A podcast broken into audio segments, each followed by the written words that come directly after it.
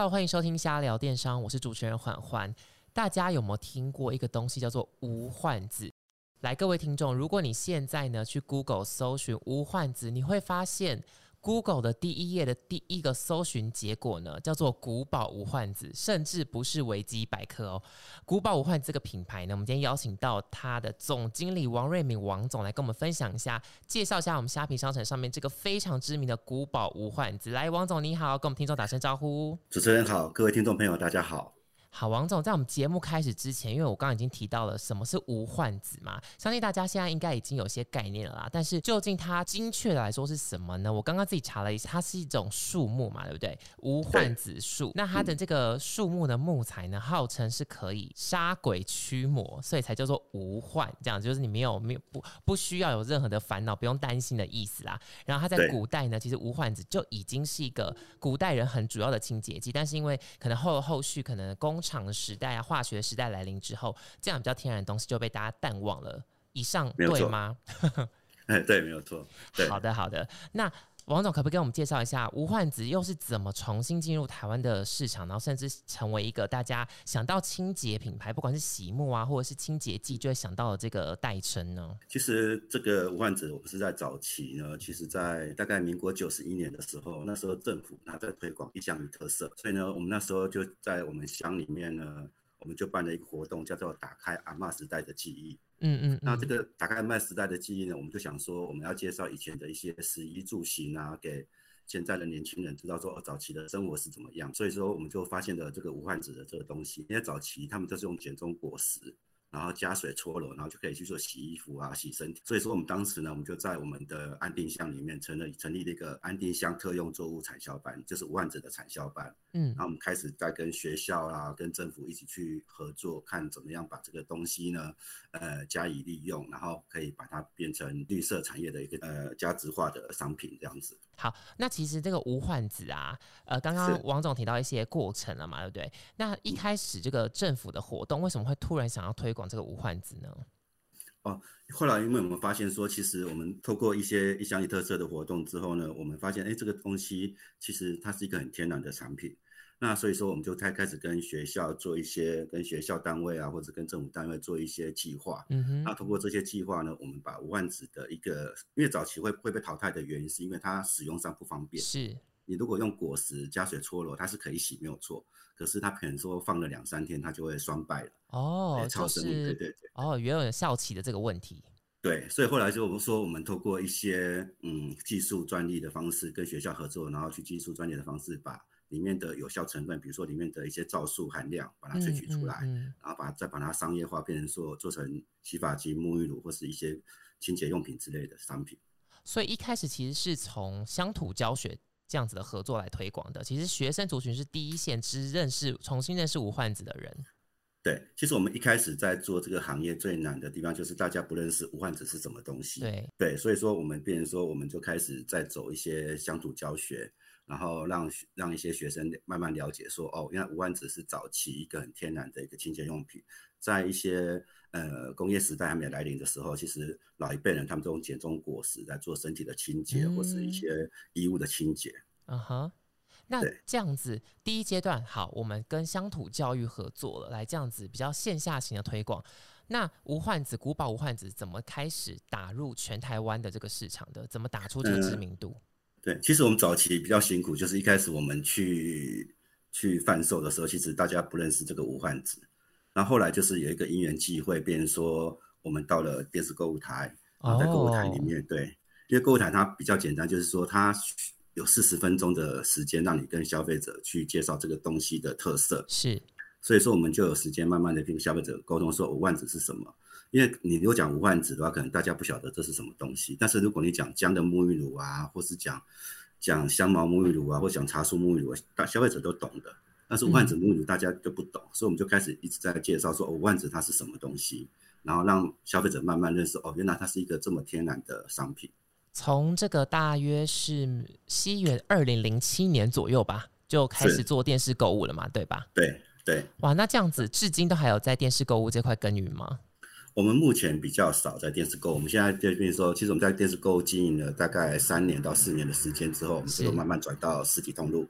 啊哈，那在实体通路的时候，我们也做的还不错。然后在这一两年呢，在两年前吧，我们开始在转转到电商的通路这样子。实体通路呃，在全台湾的各县市都有。呃，我们主要是在全年康斯美屈臣氏这些大型的通路基本上都有。OK，好的，对，这样无患子、古堡无患子，应该说我们说美妆啊、快消品这个市场，它其实是相对竞争非常激烈的嘛。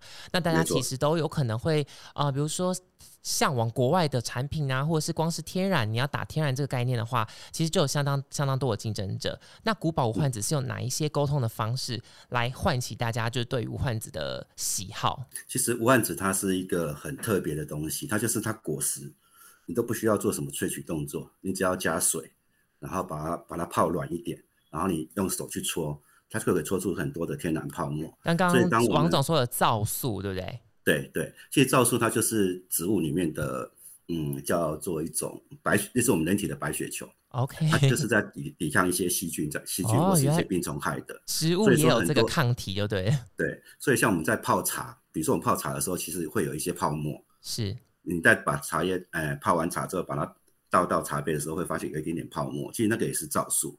那植物植物本身都有一些皂素在，只是无患子含量它是特别特别的高。嗯哼，对所以说它我们在介绍，像我们在去日本的时候，其实日本的一些厂商他们就觉得很特别，这个东西，因为日本他们很崇尚天然，嗯，所以他们一直在走天然的保养用品，但是他们在还没有找到天然的居家用品。OK，还有天然的个洁个人清洁用品。所以当他们发现说，哎，这个东西本身就可以起泡的时候，他们就觉得这是一个很天然的一个商品。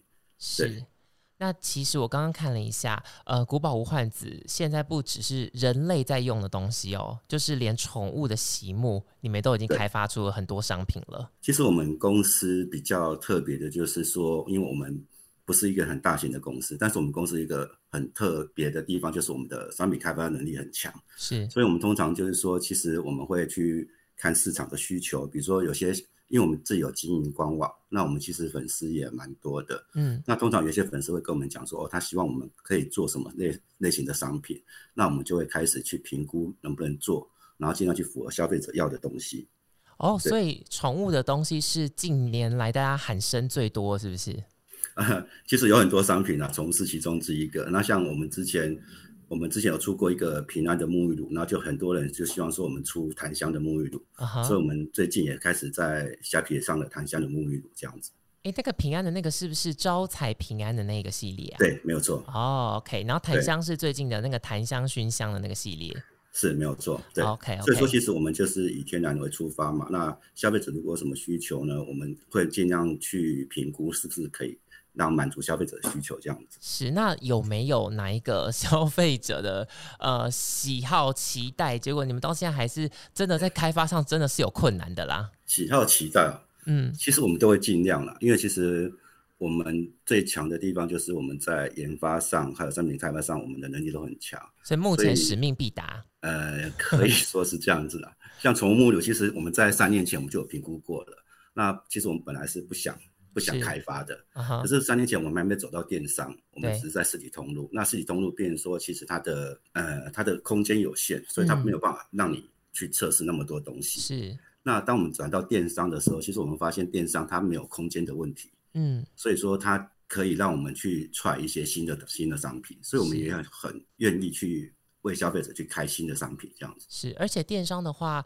假如说以洗木好了，刚刚其实王总提到一个问题，呃，除了展售空间的话，如果我看到一个古堡无患子，我是消费者，我走进店面里面，或者是我在通路这样子去逛的时候，那我大概消费的期待是我就是洗想要买到一个洗发精，或者买到个沐浴乳，买到个清洁用品。但如果是以宠物来说，今天如果 Google 比如说呃宠物的洗呃沐浴乳好了，狗狗嗯沐浴乳这样子。就有机会透过演算法，我会找得到古堡无患子的商品，所以电商的它的转型机的确是有点差异的。对，其实你像我们以我们公司的品项，大概目前来讲一百多个品项，嗯，但是我们在实体通路大概只有占占三十 percent 而已，所以大概三十几个品项在实体通路而已。OK，对，所以说电商的就是主要是空间啊，因为展售空间是有限的，我们不可能那么符合那么多消费者的需求，但是电商就不一样了。对是 OK。那这三年来，就是更多的投入心力发展了电商。那王总，你这么觉得？呃，一开始最辛苦的状况会是什么？比如说，呃，有可能是人事啊，或者是说大家在呃，你要打进更大的电商市场，比如说年轻人这一块的话，到底对你们来说最困难的点会是什么？其实我们最困难的就是一开始的转型。比如说，其实我们早期都是以实体通路为主，那实体通路其实的做法跟电商的做法会会不太一样。所以说，包括因为从早期我们是把东西交到全联，我们不会去管后面跟消费者的互动，消费者不会找到我们。但是现在在我们在自己做自己的电商的时候，会变成说你会直接跟消费者互动，所以变成说其实我们就跟。我们的业务，包括我们工厂讲说，我们其实以前我们可能是制造业，可是我们现在会变成我们是服务业。比如说，其实我们还是要服务这些消费者，这样子，就是差别会有一点差别啦，就是那个逻辑概念跟思想上是有点不不太一样的。嗯，比如说像是消费者可能买了之后，对于呃他使用上疑惑啊，或者是说要去更监测他的心得啊，或者是去问到更多的更多的回响，这样。对，其实我们都希望说，像我们。以前做自己通路并没有什么客服嘛，可是我们现在做电商，我们就会有客服。那我们就会希望说，客服呢，在消费者问问题的时候，其实我们可以在第一时间马上回答。所以，包括消费者在虾皮啊，或是说在电官网上、电商上面去问我们一些任何问题，其实我们的客服都会很很快的去回复你们。就等于说，对我们希望说可以跟消费者保持一个良好的互动这样子。嗯哼，那大家最常会遇到的问题会是什么啊？嗯，通常他都会问我们客服说他适合哪一种洗发精啊，然后他的发质状况是怎么样，然后那我们客服会透过他的发质状况去了解他的状况之后呢，去介绍他比较适合他的洗发精或是沐浴乳之类的。OK，大家所以在呃下单之前如果有疑惑的话，可以先在虾皮聊聊古宝无患子这边，然后让他们专业的客服提供你一些采购的意见，这样子。嗯嗯那人才部分都很好奇，如果一个纯以前做同路的一个品牌，那他现在要做电商的话，你们有没有招募一个专门是做网络行销或是网络的开发这个这个团队？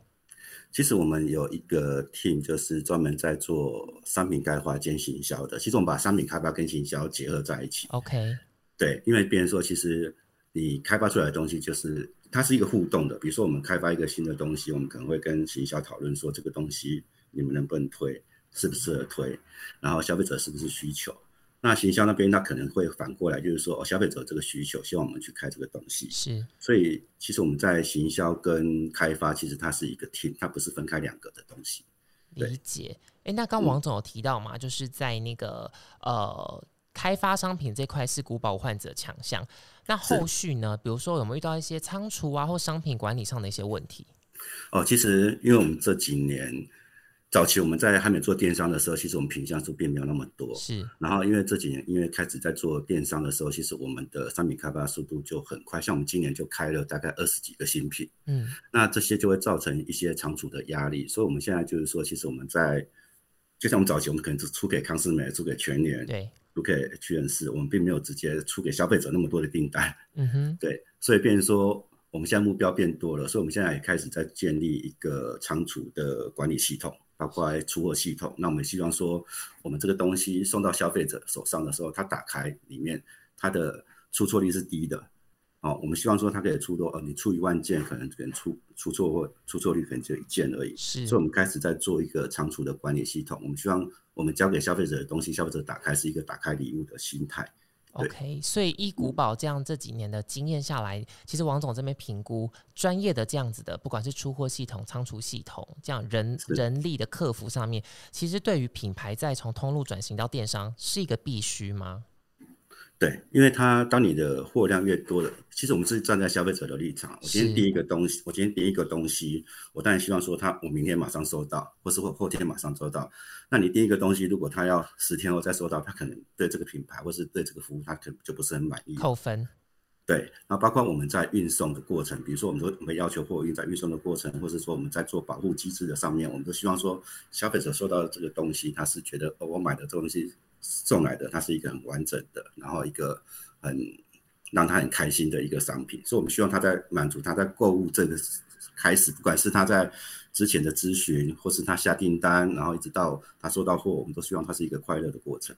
是，那古堡换子上了这个电商的平台，为什么要选择虾皮？我总觉得虾皮跟其他平台有什么不一样吗？呃，其实虾皮我一直把它，因为其实我们周遭的朋友不只是我，就是说我们如果要看找到一个新的东西，我们就会就去网络查，因为现在网络实在世界实在太方便，所以我们就会去网络比一下价格。所以，我周边的朋友我们都会都会讲说，哦，如果看到什么东西，他们就去虾皮查。嗯哼，对，所以我觉得虾皮对我们来讲，就好像是实体通路的全年一样，它可以让选择性慢上。对，第一个选择比较多，第二个你也知道说它的价格价格带可能会比一般，就是你至少有一个基准可以去了解说这个商品的价格最低在在哪里。对，那三四年前古堡无患子加入虾皮嘛，对不对？那当时其实也是算是古堡刚开始发展电商的这个时间啦，这样。那你觉得这样经历三四年后，在我们虾皮上面转换是什么？就是你们的业绩有开始成长吗？或者是你们投资更多的心力在呃，比如说配合我们的购物节这些，你们已经开始越来越得心应手了？其实我们真正开始跟虾皮有密切的接触，应该是算是在今年哦。那我们之前因为我们人力的关系，其实我们并没有去。专心的去经营电商这一块，是。那这一两年，我们就开始在专心经营电商这一块的时候，其实我们就会在，我觉得虾皮对古堡的好处就是，我们可以在上面找到一个新的消费者，或是说让旧的消费者更了解我们。嗯，比如说虾皮它有直播，所以我们也时常会开直播，然后透过这个直播，其实我们要跟消费者沟通的就是我们的商品的特色，然后对。是不是符合消费者的需求？然后是消费者有什么问题，可以透过这个直播我们有一些互动。那我觉得透过这个互动其实是很好的，因为消费者会慢慢的认识你的品牌，然后对你的品牌有产生一些信任感。是对。那关键点是什么？为什么会在今年决定要更密切的合作？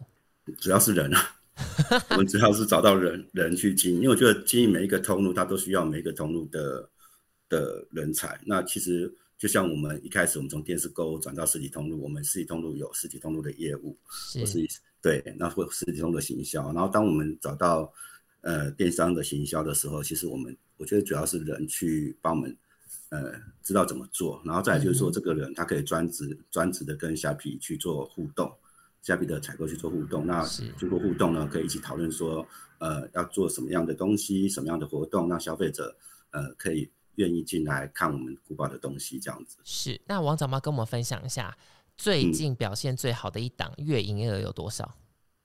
哦，其实我们在好像八月份吧，好像做到七八百万。对，恭喜耶，恭喜！其实我们早期还没开始经营的时候，今年我记得是今年初还是去年底吧？那时候业绩，因为那时候还没有专人去经营，所以业绩好像只有一个月大概二三十万而已。对。那后来就是密切跟你们合作之后，密切跟你们沟通之后，其实就慢慢的找出怎么样去经营的方式，这样子。OK，那比如说今年第四季啊，或是明年的第一季，有没有期待在虾皮上面有没有一个已经有 KPI 了？其实我们变说，其实我对员工的要求，就是说对我们自己的要求了，我们是希望说，我们每个月可以有一支新品，然后在虾皮上面露出。OK，那就是专属虾皮的商品。那透过这新品的方式呢，慢慢的。去跟消费者去沟通，或是说让消费者更喜欢古堡这个商品，这样子。嗯哼，那其实古堡自己刚刚已经说，就是上百种的商品品相嘛。那在我们虾皮上面也大部分都有贩售。那这样子在电商上面的铺货，你们的产品规划，或者是你在行销包装上面有没有什么样不一样，跟通路不一样的特质？哦，有，因为其实像通路，像我们在全年的包装跟康斯美包装就不太一样。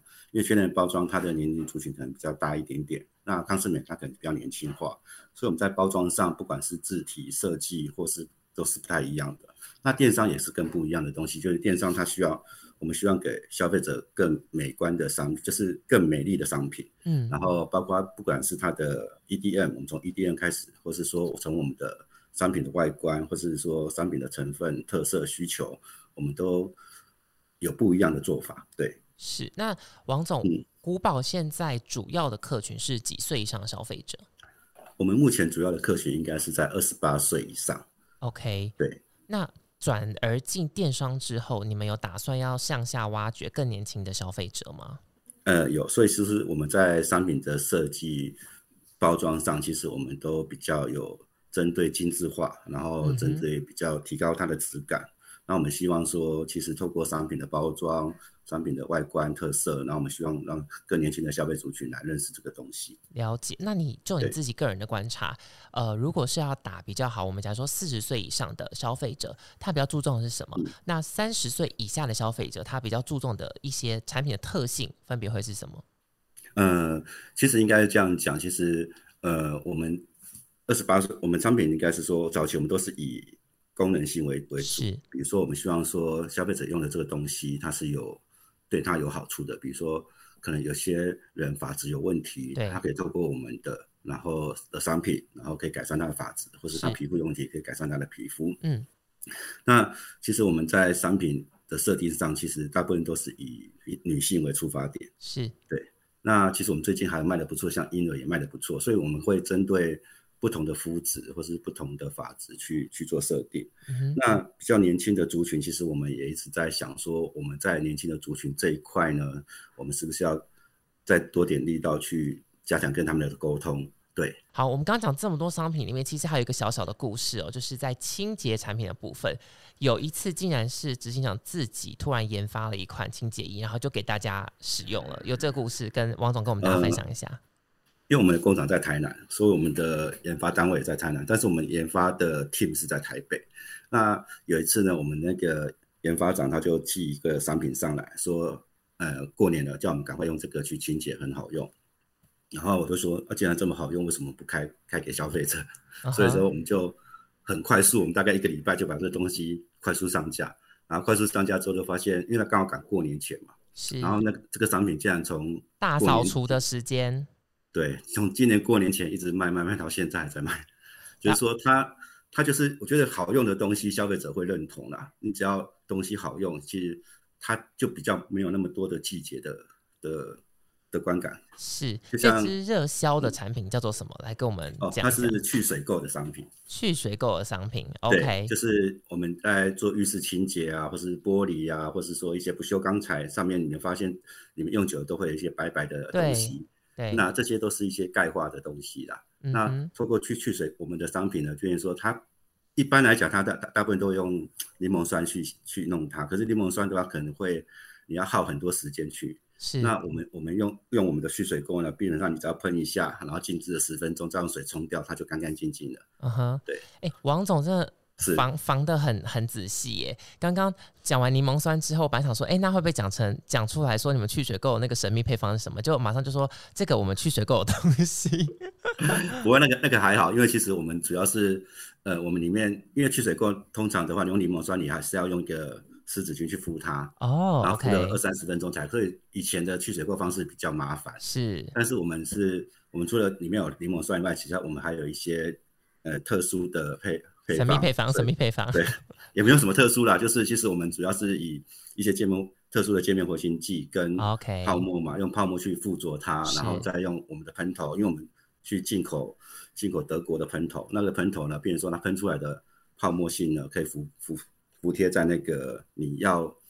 不管是你的水龙头或是你的玻璃，都可以服贴上去。哦，原来这个喷头也有这么大的角色，就对了。对，OK，好，古堡是刚刚讲到是从台南一开始比较生根嘛，这样，其实，在台湾之外，古堡现在也进军到了国际哦。是王总可不可以跟我们分享一下海外的销售跟推广的话，有没有什么有趣的故事？海外的销售，嗯其实我们早期有，我们早期有走过马来西亚啊然后有到上海，也有到美国，也有到日本去去做展售。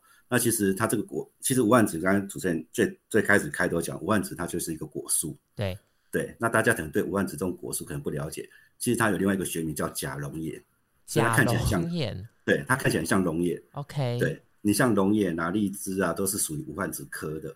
啊我们植物有科科属纲目种嘛，它都属于是无患子科的。对，所以说我们再去展示的时候，大家都以为这个是龙眼，所以变成说有有有一些，比如说我们上次去马来西亚，嗯然，后就有消费者走过去，他们就以为这个东西是可以吃的，就拿一颗起来吃。吃 对，那结无患果呢子它有一个特色就是它很苦哦。，OK，苦所以它其实其实不太能吃，是不是对，其实有一些植呃一些像松鼠啊，他们会会吃这个东西。？OK，对，但是如果以我们我们人去吃的话，它会你会觉得它很苦。我相信我们跟松鼠的口味还是有点不一样啦。所以它会吃一吃，会刚刚说那个皂素是会会跑出泡沫吗？该不会？呃，如果你一直搅它的话是会哦。天哪！因为它最所以满嘴主要就是直接口吐白沫。摩，它叫摩擦就会产生泡沫了。OK，你只要水分摩擦，然后就它就会产生泡沫。对，嗯哼。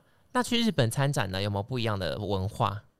其实日本参展其实他们就会对这个商品很有特很有兴趣，因为他们觉得他们在保养品上都是尽量讲求天然的商保养品。日本真的是这个美妆药妆的大国。对，但是他们在个人情节上，其实他们找不到一个天然的的概念，天然的商品。所以当我们去的时候，其实他们就对他们很多通路的采购对这个商品就很有很有兴趣，嗯因为他哼们觉得说这个这么天然的东西，那我们现在又把它萃取出来变成商品化，那么他们觉得这个东西是消费者很愿意接受的商品，这样子。嗯哼，去年跟今年嘛，大家都受到疫情的影响，尤其是今年台湾真的疫情蛮严重的。那其实像美妆的快消品市场，其实都有竞争越来越激烈，因为大家都可能会网购啊，或者是这种大家都在抢物资的状况之下。那嗯一开始大家都会遇到一个问题，就是呃，疫情之下，我什么东西买不到，缺货、断货，没有库存。那古堡有遇到疫情之下有什么样的状况，他们有什么应对的吗？其实最早期疫情发生应该是会到去年过年开始，过年后的时候，其是大家就会对一些防疫物资的需求就就有缺货。对，有囤货的这个现象。对，因为去年我记得疫情从去年开始，然后去年开始的时候，其实大家哎去还是去是去年大概一月底的时候吧。对，然后那时候其实市面上一我记得过年的时候我就接到全年的电话，就是说他们现在缺干洗手，看我们能不能赶快推出干洗手。嗯哼，那对，那后来说我们就开始过完年之后，我们大概花了七天的时间，就把一个商品从零到全年去上架。那我们在全年独卖了大概快两个月。那时候几乎通路不管全年康士美啊，或是一些电商啊，基本上他们都找不到干洗手。嗯哼，那其实最大的原因是因为疫情来的太突然，然后有一些大陆的厂商停工。那早期其实我们古堡最大的特色就是说，我们很少，我们几乎不用大陆的商品啊，我们就是以台湾为主。嗯所以，包括我们的平气、鸭头，我们都尽量以台湾为主。所以我们一开始呢，并没有限受限到大陆停工的问题。嗯，对，所以我们在商品开发上就很快。对，那个年王总过得还好是吗？呃，每每天被通路追杀。应该就是接不完的电话跟厂商之间的联络，应该非常的压力非常大吧？我记得当初我们每个每天可以生产大概快两万的干洗手，但是每天就是卖不够。所以当时的需求大到怎么样？每个每天大概全台湾需要有多少的干洗手？你们在通路的这个供货上面，哦，我们就是每天大概生产大概两万瓶吧，然后就要平均分给北每个通路。，OK，然后每个通路还是会有不够，他可能当天我们去多少，他可能当天就卖完了嗯哼，对啊。对啊，因为我们的产线是有限的，所以我们也没办法做太做做超过产线的的需求。是，所以那一段时间呢，变成说我们每天都要去算说哦，要给哪一个通路多少，要给哪一个通路多少，嗯。让大家都可以买得到这样子。那今年的状况呢？去年可能因为当时这个呃消毒啊这类的东西是比较热销的。那今年的这个疫情之下，呃，古堡这边比较热销的商品会是什么？就是平安，招呼平安。哦，就刚刚提到那个平安，系列，因为今年其实物资嗯并没有缺那么严重。是今年其实大大概大概场有去年的的经验，所以今年大家在备货上就比较没问题。对，那其实后来我们在出招呼平安的时候，会到让大家喜欢的原因，我觉得是第一个，它本身就是一个很天然的植物精油的味道，嗯它的味道是一个让人闻得很舒服。然后再来就是说，我们是用了很多一些平安概念的植物在里面，嗯，所以消费者在洗完之后，他心情也会比较轻松一点。是，所以在当时的疫情很紧张的时候，其实这个平安沐浴乳反而卖得更好，这样子。这个感性的诉求奏效了。对，对，那这个会不会沿用到明年的春节？因为大家可能在春节更想要一些招财啊、招桃花啊这类的。其实我们有招桃花的乳意，应该是明年一月会上到虾皮。对，OK，我会下单一打。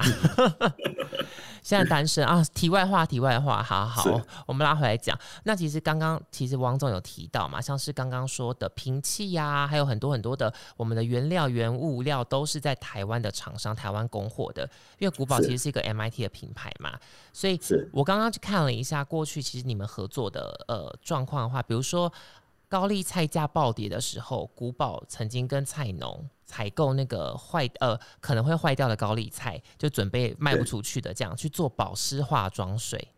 对，我们当初有嗯做一款化妆水，它就是呃，我们就希望说，其实我们古堡还有一个品牌叫做更新田，啊哈，它是我们一个副牌。那我们各更新田，其实我们当初出发的概念就是说，我们希望在台湾各地的小农，然后去寻找他们，跟他们合作。所以我们有出一系列的一些农特产品，比如说柠檬或是呃红藜麦之类的商品。那我们是希望跟还有芦荟、芦荟之类的，我们就是跟台湾的小农去做结合。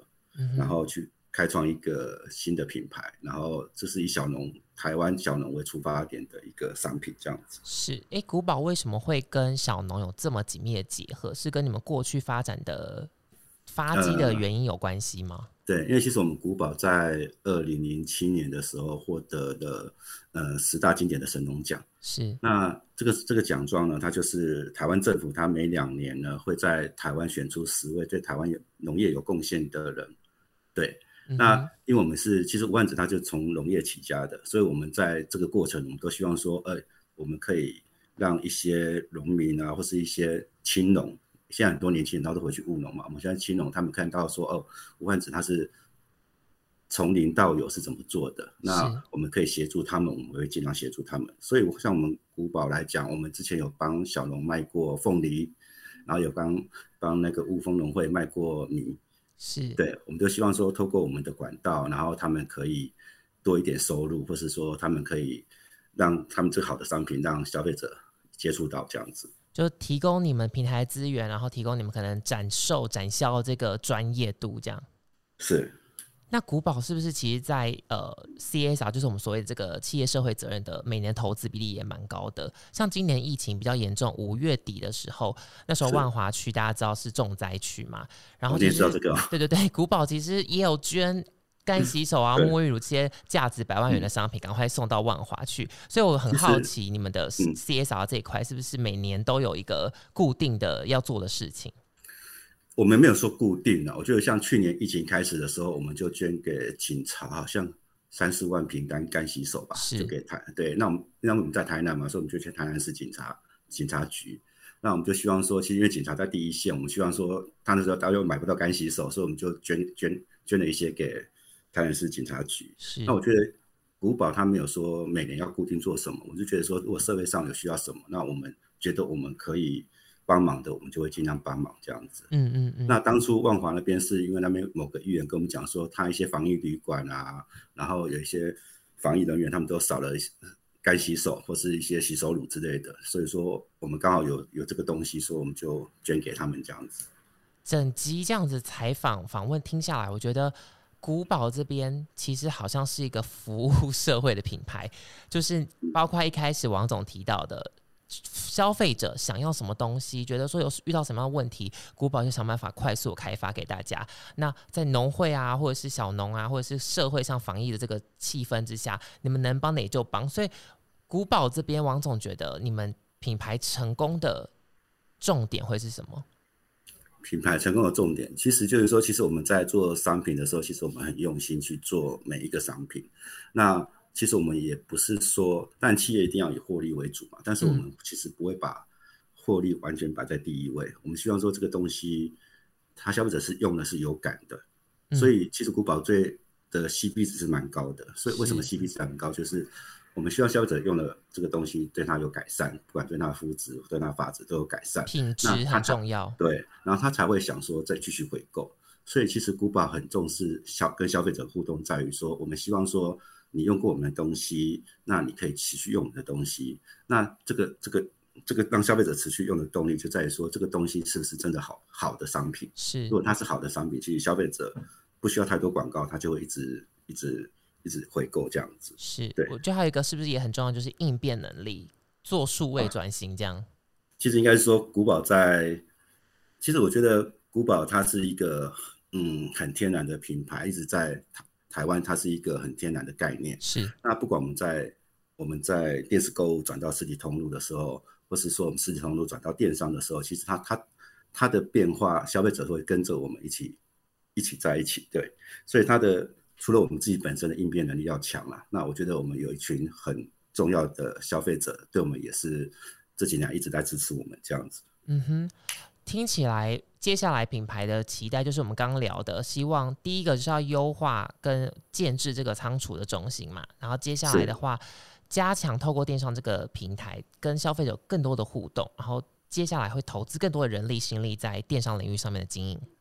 对，所以其实消费者如果在不管在哪里留言啊，在虾皮留言。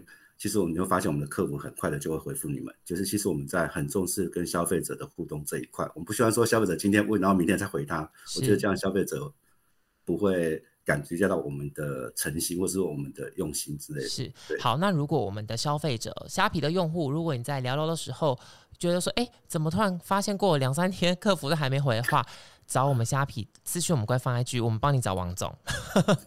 应该不会啦，我们客服其实都蛮专业。我们相信古堡是很专业的。OK，那最后要跟大家再讲一次，刚刚王总提到的虾皮即将独卖我们古堡无患子的檀香的洗发精跟沐浴乳，大家可以拭目以待一下，在虾皮独卖哦。好。嗯，好，今天谢谢王总来跟我们聊这么多古堡无患子，不管是创立的过程啊，然后到底品牌精神是怎么样做好一个台湾 MIT 的品牌。那希望今天内容对大家有帮助，也可以再解析更多台湾的品牌。将来大家对于台湾品牌有什么样好奇的话，都可以私讯我们虾皮官方的 IG，我们会帮大家找很赞很赞的来宾来一起分享。好，今天谢谢王总来跟我们听众朋友说声拜拜吧。好，各位听众朋友再见喽。好，我们下个电商下周再见喽，拜拜。拜拜。